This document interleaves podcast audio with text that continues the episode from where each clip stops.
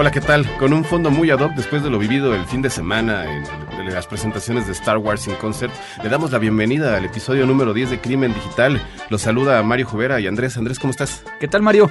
Muy bien. Yo creo que nos tienes que platicar un poquito más de qué vamos a ver en este episodio. Sí, pues la verdad es un episodio muy interesante para nosotros. Estaremos platicando qué fue lo que sucedió en tu visita al Techno Security.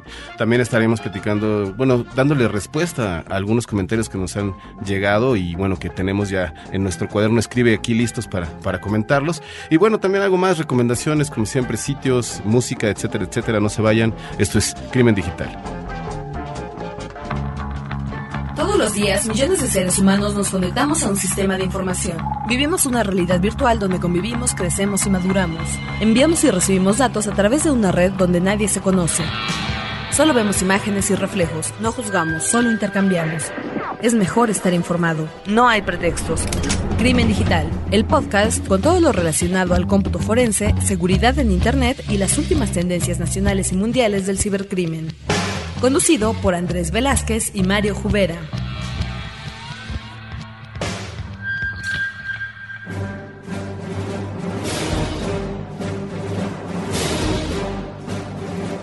Oye, pues, pues gran conmoción este, se vivió el fin de semana, ¿no? Ahora con la presentación de Star Wars.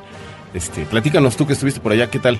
Bueno, precisamente durante el fin de semana en la Ciudad de México, antes dentro de la semana en, la Ciudad de Monterrey, en México, eh, se presentó Star Wars in Concert, eh, eh, un concierto como tal, donde platicaban y leía por ahí, que es muy interesante porque no se entiende si la música está llevando a los cinéfilos o los cinéfilos están llevando a la música, ¿no?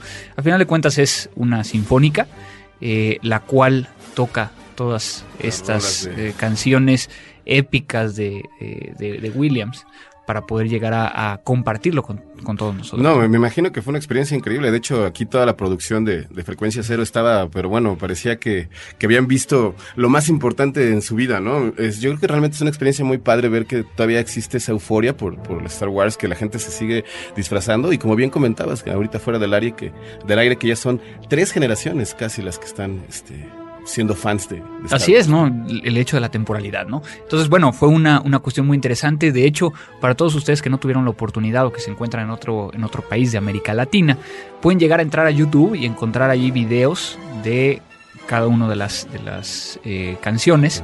En este caso en particular, ya saben, ¿no? La Marcha Imperial, La Cantina, eh, tantos que, que han estado musicalizando las películas la verdad es que esperemos que se vaya al resto de Latinoamérica, ¿no? Que esta gira continúe y que visite otras ciudades. Este, nosotros estaremos al pendiente de, las próximas fechas.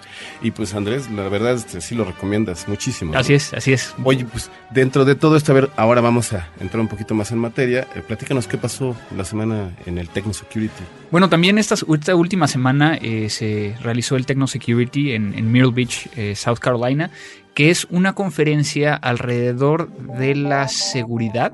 Ok.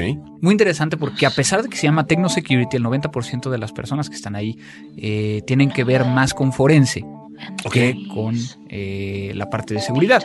Entonces, hay conferencias, diferentes tracks, y es la conferencia que organiza eh, también, o sea, de manera conjunta Access Data, que es uno de los proveedores más grandes en cuanto a software de análisis forense que existe en el mercado. De tal manera que estuvo muy interesante, principalmente por el hecho de que pudimos llegar a ver nueva tecnología para poder llegar a realizar el análisis más rápido. Eh, particularmente estamos hablando de eh, equipos Dell, por ejemplo, que ya permiten llegar a procesar más de un terabyte de información en un par de horas. Algo que nosotros no habíamos podido llegar a, ver en ningún otro lugar, ¿no? Obviamente también estuvo muy interesante porque eh, hay laboratorios donde te van explicando acerca de, bueno, y ahora eh, cuáles son los nuevos malwares y cómo se analizan, eh, cuáles son las nuevas formas de búsqueda, qué hay que hacer en el caso de un iPhone, qué hay que hacer en el caso de una BlackBerry, USBs y demás cosas. Precisamente es lo que te quería preguntar, Andrés. ahora con el desarrollo de las tecnologías y de estos nuevos gadgets que cada día se presentan, el tiempo de, de vida para encontrar el análisis, me imagino que debe de ser muy rápido, ¿no? Porque ya debe de haber unos tipos de investigaciones sobre esos equipos y pues bueno, no puedes esperar a decir es que no lo conozco, ¿no? Eh, más bien es desde el punto de vista de que tú como investigador tienes que estarte eh, estar innovando y estar buscando información acerca de cómo realizarlo, ¿no? Y qué mejor forma de hacerlo que acercarte con gente que ya lo ha hecho. Claro. Que es el, fin último de, una conferencia como esta, ¿no? El poder llegar a sentarte con gente que ya lo hizo, platicar y al final de cuentas estás entre puro gente, gente del medio, ¿no? Oye, precisamente es lo que te quería preguntar. ¿Esto nada más cubre Estados Unidos o también hay, hay participación de otros países? Principalmente es de Estados Unidos, sin embargo sí existe gente que va de otros países, particularmente... Eh, eh, había unos amigos eh, míos que son encargados de la policía, por ejemplo, de Holanda, los cuales van y comparten cierta información, particularmente de América. Fui el único, el único participante. Había un sudafricano, y de hecho aquí hay una, historia muy interesante porque eh, Myrtle Beach, como tal, es uno de, las ciudades en Estados Unidos que está pegado al, mar, que más campos de golf tiene. Entonces nos fuimos a jugar golf, el sudafricano y yo. Ah, o sea, anticipando el preámbulo del partido. El partido de, inauguración de, de, la Copa del Mundo. Y el cuate este sí me ganó, pero gacho, gacho. Tengo que decirlo. Pero bueno, es un cuate que, eso hace, ¿no? viaja y se la pasa jugando golf todos los días, ¿no? De hecho, jugó cerca de cinco veces esta vez que estuvo en Mirlovich. Eh, jugaba en las mañanas y en las noches, ¿no? Entonces, pues bueno, yo sí entré a algunas conferencias. Yo creo que en este caso sí, eh, exactamente lo que te iba a decir. Hay que identificar muy bien cuál es el objetivo, ¿no? Y sobre todo, bueno, digo, el parte del golf sabemos que pues, todos nuestros amigos saben que es, en donde se están cerrando los negocios y pues de alguna manera también eso representa muy bien este pues el, el, tema de, la seguridad, ¿no? Que, que, cada día lo vemos como eh, no son personas científicos, sino son son humanos. humanos, ejecutivos que les gusta también tener este pasatiempos. Lo vimos en la entrevista pasada con Brasil, que, que bueno, también la pasión futbolera está ahí, al igual que lo hemos visto en otras ocasiones, donde realmente vemos que el valor de, de lo que hacen cómputo forense es llevar un poco de humanidad a las máquinas para sacarles los mejores resultados. Así es, ¿no? incluso, bueno, fuimos a, jugar golf, eh, fuimos eh, una, dos personas de Access Data, eh, el, sudafricano y yo, y entre, entre tiro y tiro estábamos platicando precisamente de, oye, ¿y, qué viene nuevo? ¿Hacia dónde va? Eh, ¿Qué crees que pase con esto? Oye, y, la cooperación internacional. Entonces, pues eso nos, nos ayuda eh, mucho también a generar algo muy importante dentro de este medio que es las relaciones públicas y tener contactos, ¿no? networking. networking. Oye, pues también para referirnos un poquito más de esto, eh, queremos entrar en un momento donde vamos a platicar sobre qué es lo último que han estado comentando las personas que están con nosotros, eh, que nos siguen a través del blog crimendigital.com, que nos siguen también en Twitter y sobre todo, bueno, que lo hacen a través del correo electrónico que es contacto arroba crimendigital.com. Ahí estamos para atenderles. en este caso, Andrés, es una serie de preguntas que nos hicieron nuestros amigos y que, bueno, queremos este, darles eh, seguimiento, ¿no? Porque son temas muy específicos. En este caso, Miguel Ángel Barrera eh, nos platica de por qué los profesionales de la seguridad informática optan por usar Blackberries. Bueno, eh, muy interesante porque, porque Miguel Ángel, la forma en cómo, hace la pregunta también dice de que en lo personal no he usado BlackBerry, pero sí smartphones Symbian, Linux y demás, ¿no? Que hay atrayente en una BlackBerry. Bueno, principalmente estamos hablando de la conectividad que tiene hacia, hacia el, dentro de la organización, ¿no? Eh, es decir, no, no estás conectándote vía POP3, SMTP común o IMAP, ¿no? Sino que puedes llegar a ampliar la parte de eh, Exchange. Ok, exactamente. Eh, eso es por el lado de la comunicación, que también lo hace un iPhone. O sea, vía iPhone podrías llegar a conectarte a un Exchange y demás. La facilidad en cuestión del teclado, créanlo o no, es algo muy importante para los altos directivos. Eh, acuérdense que, que tenemos que pensar también en la gente que no eh, es joven como nosotros, ¿verdad? Claro, como nosotros, pero chavos de onda. Que, a final de cuentas van a, van a, tener un dispositivo que tiene una pantalla táctil y que al estar tratando de escribir a lo mejor no están queriendo escribir tan rápido como podrían llegar a escribirlo. ¿no? Finalmente hay un, hay un tema particular que ha sido el, el parteaguas de las Blackberries, que es el Blackberry Messenger. Cuando tú estás hablando del BlackBerry Messenger, hoy en día se dice que no existe comunicación más segura en medios electrónicos, ¿no? Eh, ¿Qué es el BlackBerry Messenger? A final de cuentas, cada eh, BlackBerry tiene un PIN, ¿no? El PIN está asociado directamente con la BlackBerry, no con el usuario. De tal manera que si tú cambias de BlackBerry, tienes que cambiar de PIN. Mm, ¿Sí? Entiendo. Entonces, lo que se hace es una comunicación cifrada entre dos Blackberries o más que permiten llegar al intercambio como si fuera un chat, pero de una manera mucho más controlada. Entonces digamos que, que, lo importante es de resaltar es la productividad, la movilidad del equipo, Andrés.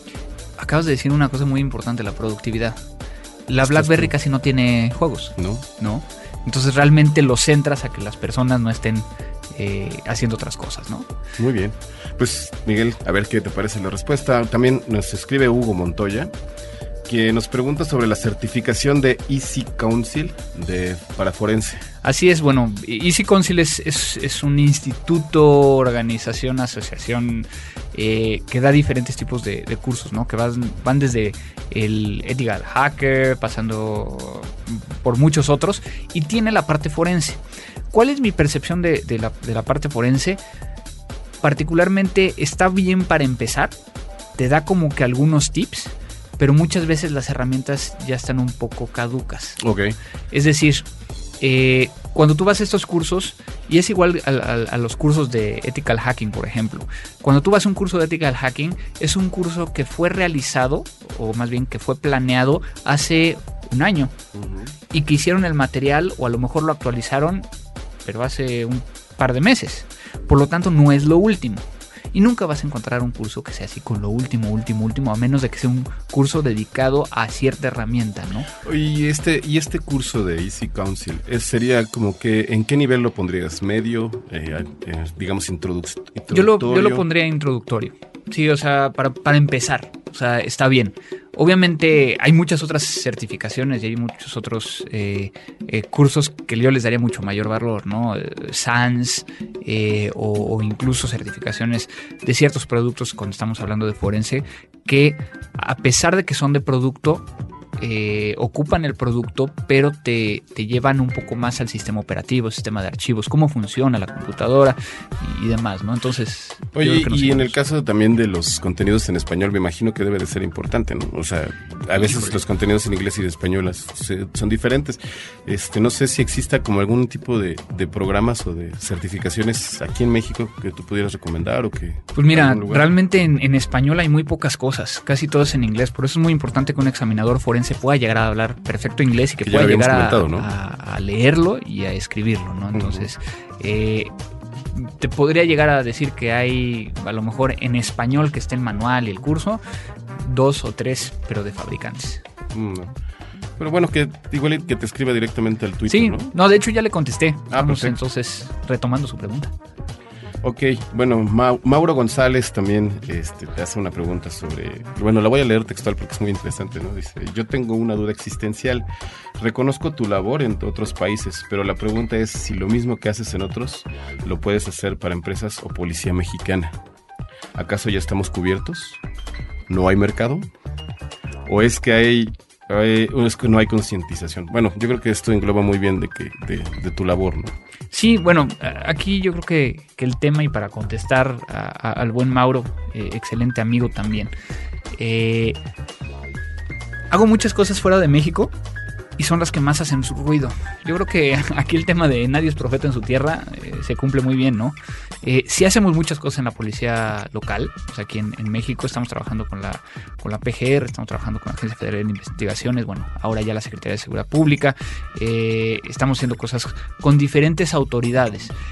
Aquí yo creo que el tema es de que México se ha estancado un poquito, no ha, ha hecho modificaciones tan grandes y particularmente las autoridades están empezando a hacer un cambio primero estructural y después yo creo que van a hacer un, uno técnico. Sí, ¿no? yo creo que estamos viviendo una época muy importante dentro de la seguridad y la, policía a nivel del país, ¿no? O sea, se están viendo algunas modificaciones, se están haciendo algunas propuestas y seguramente el tema de la, de la seguridad informática y de la, de la prevención del delito será algo que se, se tocará dentro de poco tiempo, ¿no? Sí, sí, pero todavía no es el tiempo.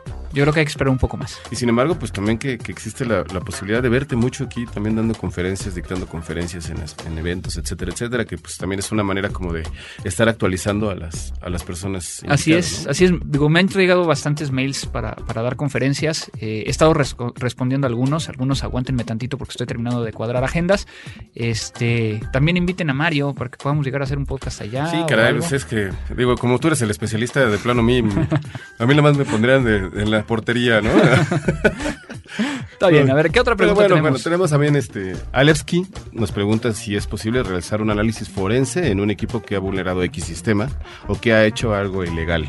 Vaya, desde un live CD, o sea, trabajando solo en la RAM sin tocar un bit del disco duro. Ok.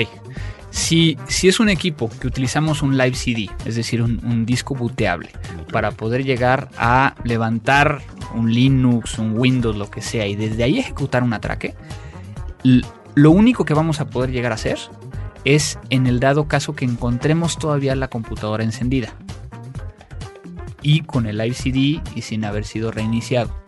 ¿Por qué? Porque toda la información se queda dentro de la RAM en ese momento. ¿No? Aquí, algo que, me llamó la atención dentro de la misma pregunta. ¿Qué es lo que, es la, segunda parte? es la segunda parte? Es, eh, según tengo entendido, hay una técnica para preservar la información que se encuentra en la RAM y consiste en enfriarla con nitrógeno líquido para evitar así que ésta se borre. Pero no estoy muy seguro. Es que, pues, no, la neta. a ver, técnicamente, o sea, si nosotros lo ponemos a ver, y, eso es una cuestión muy interesante que alguien eh, que se dedica a esto tiene que hacer, es cuando te digan las cosas, trata de llevarlo a la física y a la lógica. Si tú tienes una RAM y te han dicho y has revisado que cuando tú dejas de proveerle energía a la RAM, que no es un EPROM, sino es una RAM volátil, en ese momento la información ya no está. Entonces, ¿cómo que enfriándola la voy a poder llegar a sacar? Sí, no, no. Y bueno, y en este caso en específico es un medio externo, tengo entendido. Es un medio eh, externo. No, digamos que, bueno, el live CD es el medio externo, pero yo estoy ocupando la, infraestructura que es la computadora, que ahí estoy ocupando su RAM. Su RAM, su fuente de poder y, su monitor y su red, ¿no? Entonces, en este caso, pues, lo único que se estaría escribiendo es en la RAM de la computadora. Claro. Y si después tú encendiste la máquina, obviamente también el sistema operativo va a escribir en la RAM y entonces, o sea, ya no tienes, no, no tienes de dónde agarrarte, ¿no? Siempre es importante ver, ¿no? Que, que, que hay que... Digo, aquí hay una cuestión muy importante, ¿eh? Cualquier pregunta no es mala. No, no, no. Y lo que queremos es de que nos pregunten, porque al final de cuentas así se disipan las dudas. Que le pregunten a Andrés mejor, yo nada más, yo nada más aquí paso la voz. Eh, bueno, nos vamos ahora con Oscar Moreno, que nos, nos pregunta sobre cómo puedes un estudiante ingresar a esta disciplina, qué cursos o tutoriales pudieras recomendarle y sobre todo que, bueno, cuánto sale, ¿no? El, el, trancazo económico. Bueno, aquí, aquí el tema, cuando tú eres eh, una persona eh, que quieres llegar a dedicarte a esto, hay, ciertas cosas y, lo medio platicamos en otro podcast, pero vamos a, yo creo que hablarlo particularmente en uno. Ahorita lo que les voy a decir son los highlights, que es sistemas o afín, licenciatura en sistemas o, o, ingeniería en sistemas o en informática, algo que tenga que ver con sistemas. De acuerdo. Tus bases de la parte de redes, de la parte de sistemas operativos y sistemas de archivos tienen que estar muy bien. Es decir, por ejemplo, todas esas clases que, algunos de ustedes fueron de listas anidadas, de cómo poder llegar a, eh, conocer un, sistema operativo, el nivel de procesamiento y demás, es importante conocerlo. A nivel de redes, cómo funciona un router, cómo funciona un firewall, cómo funciona un switch, porque eso te da una idea mucho más clara de cómo viaja la información. ¿Por qué? Porque el investigador forense se basa en la información. ¿Cómo puedo llegar a saber cómo esa información pasó de un lado a otro? ¿Cómo se comportó dentro de un sistema? Y a, final de cuentas, eh, de ahí ya podemos llegar a tener las bases sólidas para empezar a estudiar. Y, bueno, también este, me parece muy interesante resaltar que probablemente es mucho de curiosidad, ¿no? Y de, esta cuestión de buscarle y de encontrar la forma de, satisfacer esa curiosidad y sobre todo de ver qué puede ser eh, útil para una economía, en este caso de sistemas, ¿no? Son carreras que probablemente están muy, eh, muy ya muy, muy saturadas, que a veces necesitan nuevos, nuevas herramientas o nuevos caminos, como en este caso el cómputo forense. Así es. Bueno, como decíamos hace rato, en México no se puede, o sea, no hay algo así, una carrera de maestría o licenciatura o especialización. Hay cursos como tal eh, donde vas adentrándote, ¿no? Mucho de esto tiene que ser a partir de tu propia eh, forma de, autoeducarte, ¿no? Pues creo que también con esto eh, le respondimos a Miguel Villafaña, que también nos preocupaba un poquito más sobre algunos cursos que él pudiera estar tomando. En, él, ya es, él es alumno del sexto semestre de la Universidad La Salle. bueno, solamente algo más en este sentido, Andrés, algo que te gustaría agregar para englobar todas estas preguntas. Mira, yo creo que, que eh, hemos visto recurrentemente que nos están preguntando principalmente de cómo puedo llegar a, dedicarme a esto, ¿no? El tema es, necesitas ser una persona con cierto perfil, ¿sí? El que puedas llegar a explicar las cosas de manera en que todo el mundo te entienda. Lo hemos platicado en otras situaciones, cómo, cómo explicas que sacaron información en una memoria de USB, cómo lo vas a explicar, ¿no? También por el otro lado, tienes que poder llegar a entender las bases de la computación. Y finalmente, un tema que no podemos llegar a, cegar, que es necesitas recursos para poder llegar a mantenerte eh, actualizado, el poder llegar a tener acceso a cierta información, eh, no, me, no, me, refiero a información ilegal, sino el que puedas ir a tomar un curso a Estados Unidos, el que puedas llegar a hablar con alguien, el que puedas llegar a... otra forma es simplemente relacionándote, ¿no? El poder llegar a tener gente a la cual le puedes llegar a preguntar, oye, ¿cómo hago esto? ¿Cómo hago aquello? Y finalmente, la más importante, ¿de qué te sirve el poder llegar a estudiar todo esto si no puedes llegar a aplicarlo? De acuerdo. Pues esperamos que estas hayan sido unas respuestas interesantes a sus preguntas. Les recordamos de nueva cuenta que nos pueden escribir a contacto arroba y bueno, este, estamos a sus órdenes también en todas las demás redes sociales y medios. Lo nuevo. Oye Andrés, pues vamos a hablar de un tema muy interesante que, que, descubrimos hace, que bueno, que se ha estado hablando ya desde hace un tiempo, que es el mercado del fraude informático en México. Y esto está más bien llevado a, lo que ha sucedido últimamente con las, con las bases de datos que se están vendiendo en el mercado negro, como las cuentas bancarias, las tarjetas de crédito, las contraseñas y bueno, todo lo que sucedió con los, los teléfonos celulares en el pasado Renault. Eh, me, llama mucho la atención que, que las, las, bases de datos están disponibles. Eh, ya, ya han habido un par de investigaciones por parte de periódicos como el Universal o como el Financiero, en donde incluso ellos eh, adquirieron las bases y las pusieron en la computadora y jalaron. Así es. Entonces es un tema realmente que, que nos preocupa mucho y, y, yo quisiera saber cuál es tu punto de vista, ¿no?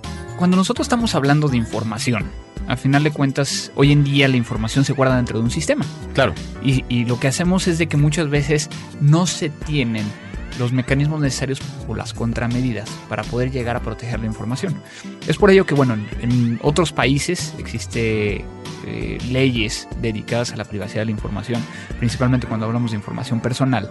Y eh, en países como México y, el caso que estás poniendo para todos aquellos latinoamericanos que nos están escuchando, eh, nos hicieron en México registrar nuestro teléfono celular a nuestro, como no es nuestra célula de identidad porque no la tenemos. Como linkearlo, ¿no? Con una persona que está Así es. Y lo que sucedió es de que a partir de que se hizo esto, que se hizo todo por medio de mensajería SMS, mucha gente registró teléfonos a nombres de, de políticos, celebridades, celebridades y demás, ¿no? Entonces, cuando empezamos a ver todo esto, eh, lo que estamos confirmando es precisamente de qué tan frágil es la información en la mano de los demás. Totalmente de acuerdo contigo. Que esto nos lleva a, otro caso en particular, ¿no? Eh, el famoso caso de ChoicePoint. Eh, ¿Qué fue lo que hizo ChoicePoint?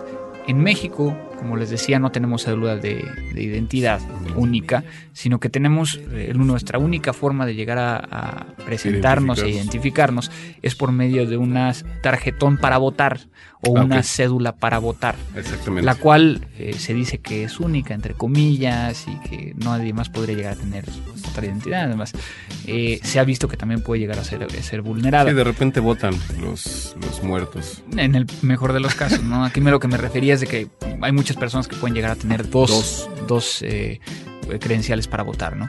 Entonces, en este caso en particular, cuando lo llevamos al hecho de que hay una empresa outsourcing que está realizando los respaldos del Instituto Federal Electoral, donde tienen la base de datos de todos los mexicanos, de todas las eh, cédulas o credenciales de los mexicanos, lo que llega a suceder ahí es de que la persona que hace el respaldo es quien hace un doble respaldo para venderlo.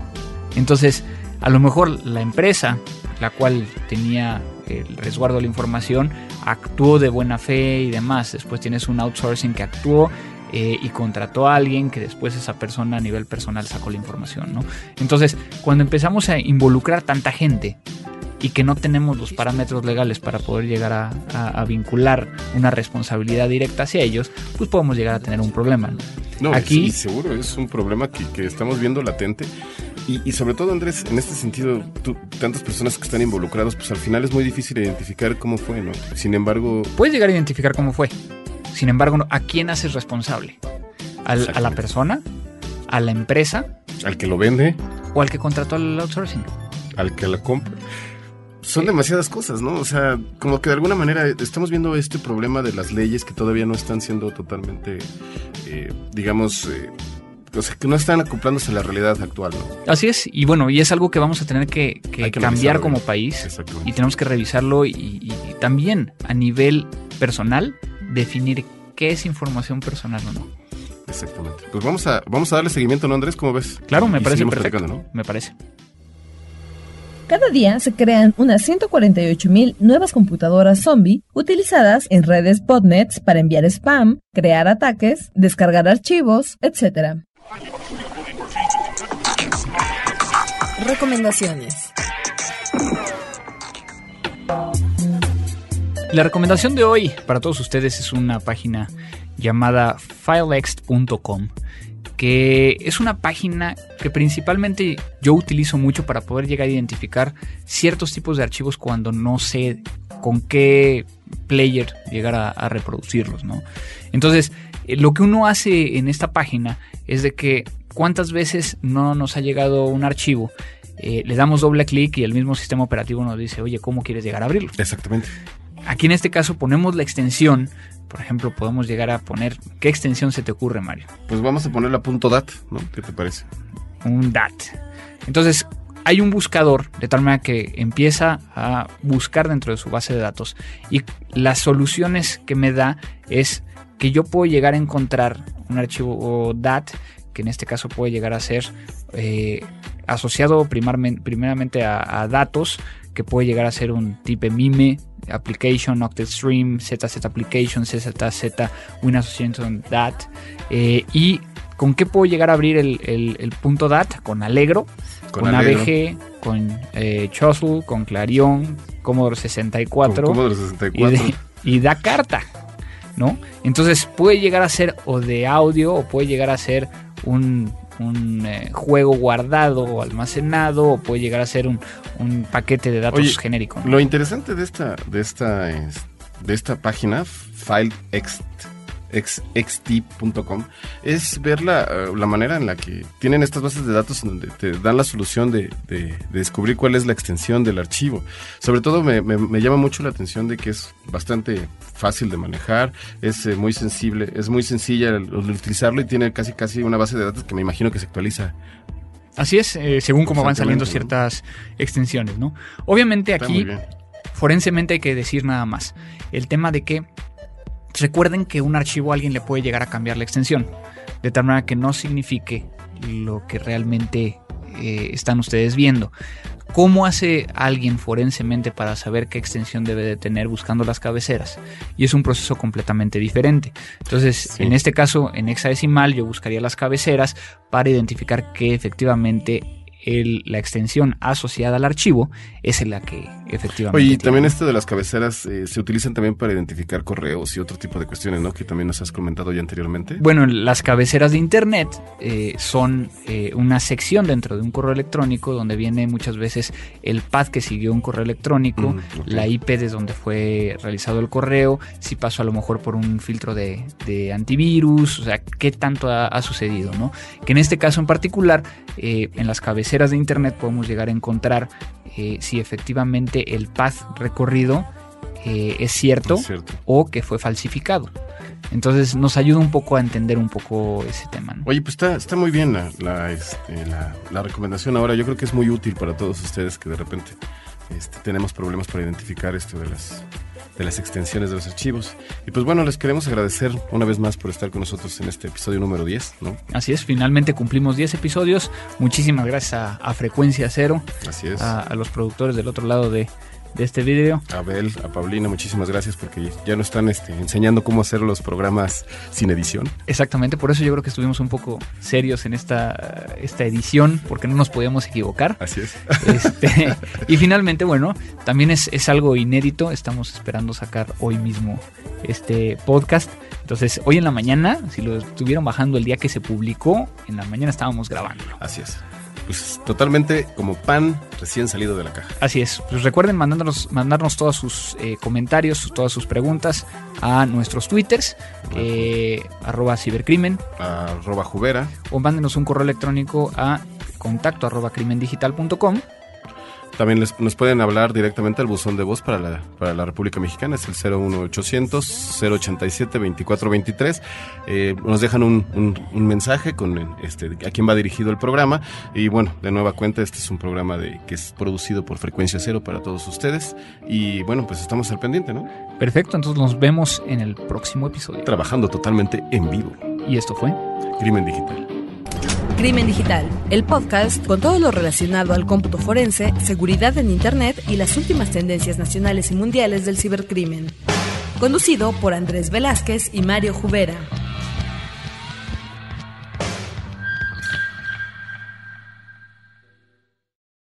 It's the Kia Summer Sticker Sales Event, so give your friends something to look at, like a B&B with an ocean view, an endless field of wildflowers, or a sunset that needs no filter. Make this a summer to share and save with a capable Kia SUV or powerful sedan. See your local Kia dealer or visit kia.com to learn more. Kia, movement that inspires. Call 800 334 Kia for details. Always drive safely. Sale applies to purchase of specially tagged 2024 vehicles only. Quantities are limited. Must take delivery by 7824.